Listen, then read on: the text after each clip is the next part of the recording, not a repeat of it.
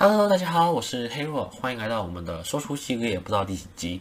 那今天要讲的书是这本《社会在走，历史要懂》，由吕捷所写的书。吕捷开讲。那吕捷这个，他是一个补教业的名师，他之前也写过不少历史相关的书，我也看过一些。然后觉得他的文笔真的是非常幽默，非常好笑，而且能够很轻松的让人了解这个历史在讲什么。那我们今天就会来看一下这本书里面到底讲了哪些历史。那这本书主要讲述的年代是从西元前，就是从新石器、旧石器时代开始，讲到春秋战国时代，然后会讲到一些当时的朝代里面发生的一些比较有趣好玩的故事。那我们就一起进到这本书里面吧。那我们小时候可能都学过，史前时代可以分为三种，分别是已经知道用火的旧石器时代，农业出现的新石器时代。以及开始使用铜铁制工具的金属器时代，那我们就会从最古老的旧石器时代开始看起。旧石器时代最大的一个特征就是已知用火，当时的男人负责打猎，女生负责采集，这也造就了为什么我们现在进去百货公司，男生一看到百货公司的专柜物品就知道自己要挑什么，女生则是要在百货公司慢慢逛街，逛很久才知道自己想要挑的物品是什么。这一切都是历史的基因啊！当然这只是开玩笑啊。不过在旧石器时代，要不人们就是追着猎物跑，要不人们就是被猎物追着跑。这一现况直到新石器时代才有比较好的改善。新石器时代最大的特征就是农业的出现。人们从以前需要思考怎么过生活，到现在可以稳定安静下来，在一个地方群聚，然后呢思考人生，就慢慢形成了聚落。有了聚落之后，就会有权力；有权力之后，慢慢就会演变成国家。可以说，农业的出现是现代人类社会发展的一个基础。那现代最早有记录的一个偶像团体，就是我们古代的三皇。那比较多的人认为的三皇是燧人氏、伏羲氏跟神农氏。燧人氏教人怎么取火，伏羲氏教人怎么养殖畜牧，神农氏教人怎么种田，而且他有尝遍百草。可以想见，他在死前的最后一句话就是“擦，这个草怎么有毒？”不过，他们具体有没有存在，我们也不知道。毕竟这里都只是口耳相传的传说而已，并没有文字记录下来，还在史前时代。那除了这个三皇以外，另外也有一个非常有名的偶像团体，这个偶像团体叫做五帝。他们呢，都曾经统一过中原，做过一个时代的霸主。五帝包括黄帝、端绪。帝嚳、尧、舜这五个，关于端绪、帝嚳的记载其实是比较少的。然后黄帝的主要记载就是他打败了南方的一个蚩尤，统一了他们那个部落。然后尧、舜则是比较多的记载，关于他们记载就是主要他们个性好，善待百姓，然后有这个禅让制度，在二十四孝里面可能还都可以看到他们的故事。接着尧舜之后，舜把他的位置传给了治水有功的大禹。然后大禹本来想要把他的皇帝的位置传给同样也是治水有功的羿，不过他死后，大家拥戴的却是他的儿子启，所以后来这个羿就叛变了，但是被各路诸侯给干掉。不过我们现在回过头来看一下这个尧舜禹的禅让故事，就会发现这有一点点不符合人性，这太假了吧？因为你看到一个比你优秀的人，你会想要把你做皇帝的位置让给他吗？让给一个跟你无关系的人吗？所以我们看到另外有一个叫做竹书纪年的说法。其实是舜穷尽了尧，然后夺取了帝位。大禹以武力逼舜让位，所以这之间可能都是以武力为基础进行改朝换代的。甚至在记录上有写了，尧活一百一十八岁，舜活了八十三岁，其他几个皇也都活了将近百来岁。所以作者推测，这些名字甚至可能只是一个部落名字。真正的禅让其实是一个部落共举制度。大家共同推一个强国来当盟主，如果有一个部落罩不住，就推另一个部落上来，不一定是真的有存在这些人物的。那我们回到禹把王位传给了启之后，就建立了一个叫做夏的王朝。这王朝跟过往的那些部落制度有点不一样，因为它有一个中央的权力。那这中央的权力，它有负责制定一些官职、税赋、刑法，还有军事制度，就比较像一个国家了。夏的最后一个。国王叫做桀。关于夏桀最主要的故事是跟妹喜有关。夏桀在一次攻打有师氏的时候，对方送了一个叫做妹喜的少女来求和。本来应该像是偶像剧一样浪漫的爱情故事，但现实并非如此。夏桀爱上妹喜之后不问朝政，然后国家变得一团糟，最后走向灭亡。商汤的建国也依靠一个叫做伊尹的军师，这个军师曾经谏言过自己的君主，治国就像做菜一样，就像后面老子说的，治大国如烹小鲜，不能够操之过急，也不能够松弛懈怠。在商朝开始，也就有我们最先发现的文字甲骨文，还有金文了。为什么会发现有文字呢？主要是商朝的人非常爱祭祀占卜，不论是生活中的大小事，他们都会寻神问卦一下。这也是为什么在商朝可以发现非常多记载天文相关的甲骨文，还有金文。商朝的最后一个皇帝则是纣王，关于他最多的传言是跟妲己有关的，还有就是他杀害忠臣比干。那商朝结束之后，就兴建了周朝。周朝比较著名的有三个王。最一开始的周文王，他跟这个商纣王之间有不少的故事。第一个故事就是他被纣王囚禁的期间，曾经写下过这个举世闻名的《易经》。第二个故事则是纣王的爱妃妲己曾经看上过文王的儿子姬考。那纣王知道之后就很不爽，就把他儿子姬考煮来吃了。那周文王就去吃到他的儿子，然后就表现得非常开心。但之后回去的时候，也嘱咐他另一个儿子周武王，长大之后一定要为自己的大儿子给报仇。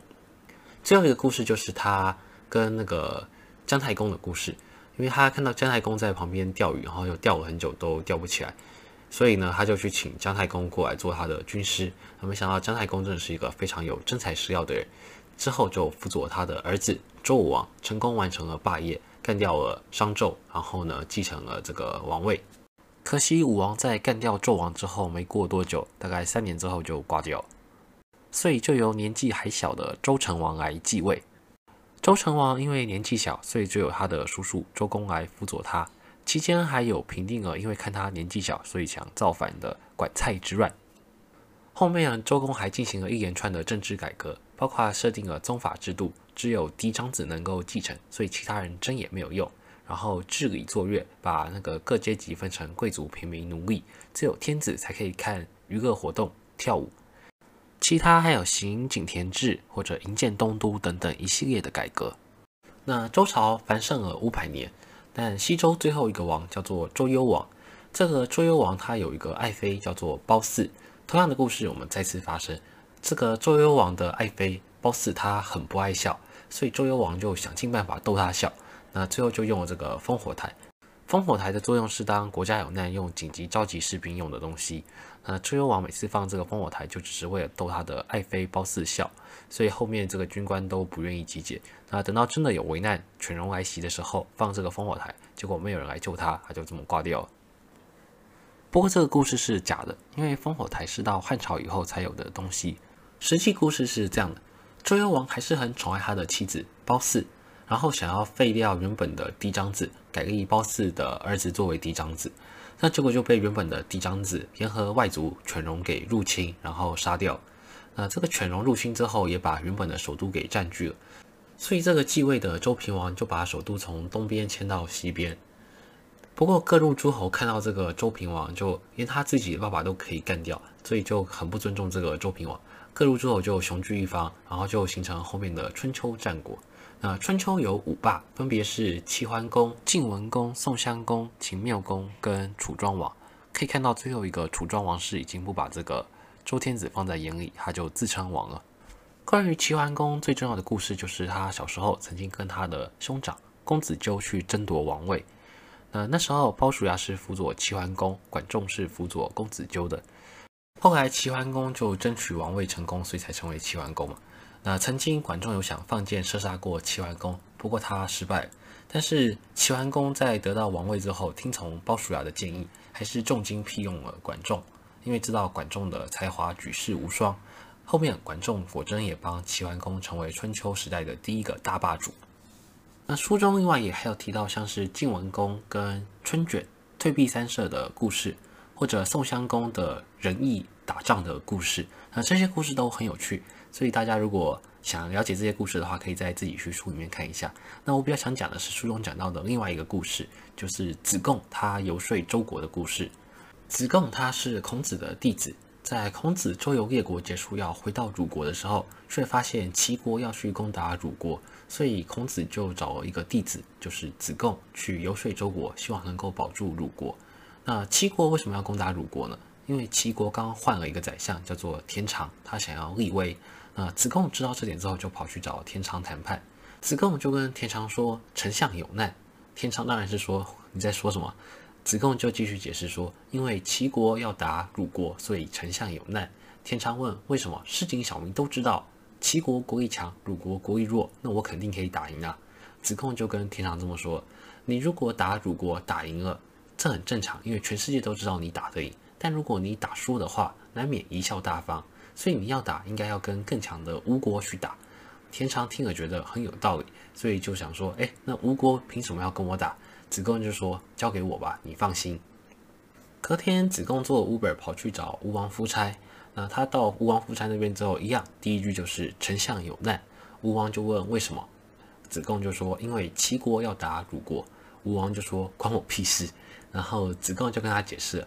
假如说齐国灭到鲁国之后，齐国就会跟吴国相比邻。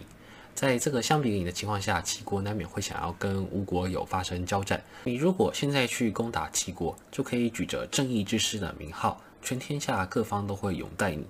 那吴王就问：可是我后面的越国会打我，那怎么办？子贡就说：这点交给我来解决。隔天，子贡又坐了火车跑去找越王。他见到越王，第一句话就是跟越王说。大王有难，越王当然是一头雾水，我哪来的难？子贡就跟他说，齐国要打鲁国，越王更是无煞煞，现在就是什么情况？那子贡就继续解释道，假如说齐国打了鲁国的话，那吴王就会举着正义之师的名号去攻打齐国。如果吴王称霸天下的时候，那越国还能怎么办呢？肯定会被吴国给灭掉的。那越王就说，那我怎么办？子贡就跟他说，你现在可以派兵先去增援这个吴国。晋国到时候会跟齐国开战，来争统一天下的大位。你只要到时候再搞一点偷袭的话，你就可以称霸天下了。越王就问：“可是晋国真的会打吴国吗？”子贡就说：“交给我。”最后，子贡坐飞机跑去晋国，见到晋王，同样第一句话就是：“晋王有难。”那晋王一样是一头雾水，我哪来的难？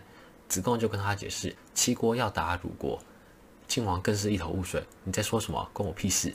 然后子贡就接着解释了：假如说齐国打鲁国，吴国会举着正义之师的名号打齐国，到时候吴国会变得国力非常强大。如果这时候不跟吴国开战的话，那吴国到时候力量强了起来，那你们就再也没有机会了。